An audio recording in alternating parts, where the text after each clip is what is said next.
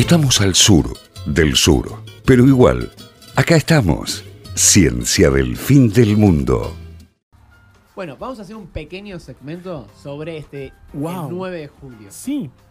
¿Qué Porque soy? hace 75 años, ¿Qué pasó? exactamente, el 9 de julio de 1947, A ver quién era el presidente. entonces presidente, el general Perón, Que era militar. declaró la independencia económica. Vamos todavía. Ah, ya, ya está, yo voy. Sí. voy, bueno, leo el preámbulo. Dice, Me pongo de pie. no, no me pongo de pie.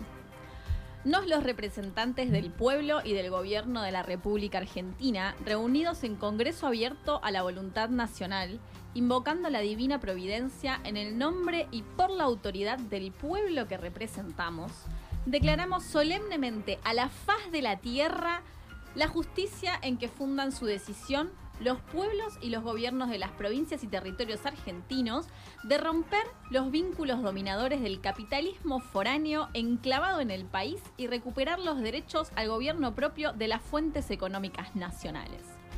La nación alcanza su libertad económica para quedar, en consecuencia, de hecho y de derecho, con el amplio y pleno poder para darse las formas que exijan la justicia y la economía universal, en defensa de la solidaridad humana.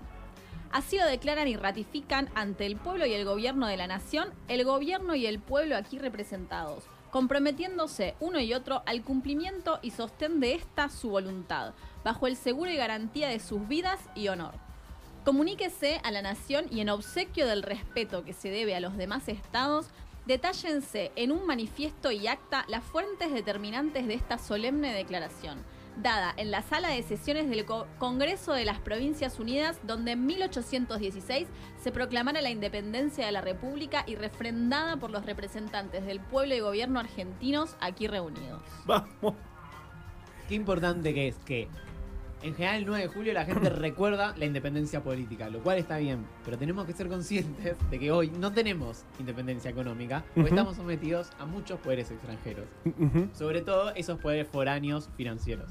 Totalmente. Así que Ciencia del Fin del Mundo se declara a favor de una segunda independencia económica. Ojalá que el 9 de julio que viene podamos festejarlo de esa la, forma. la- la segunda eh, eh, independencia económica. Este, Vamos es- todavía. este es el que, el que colgaron cuando nacionalizaron los trenes. Exactamente. De lo- Ciencia del fin del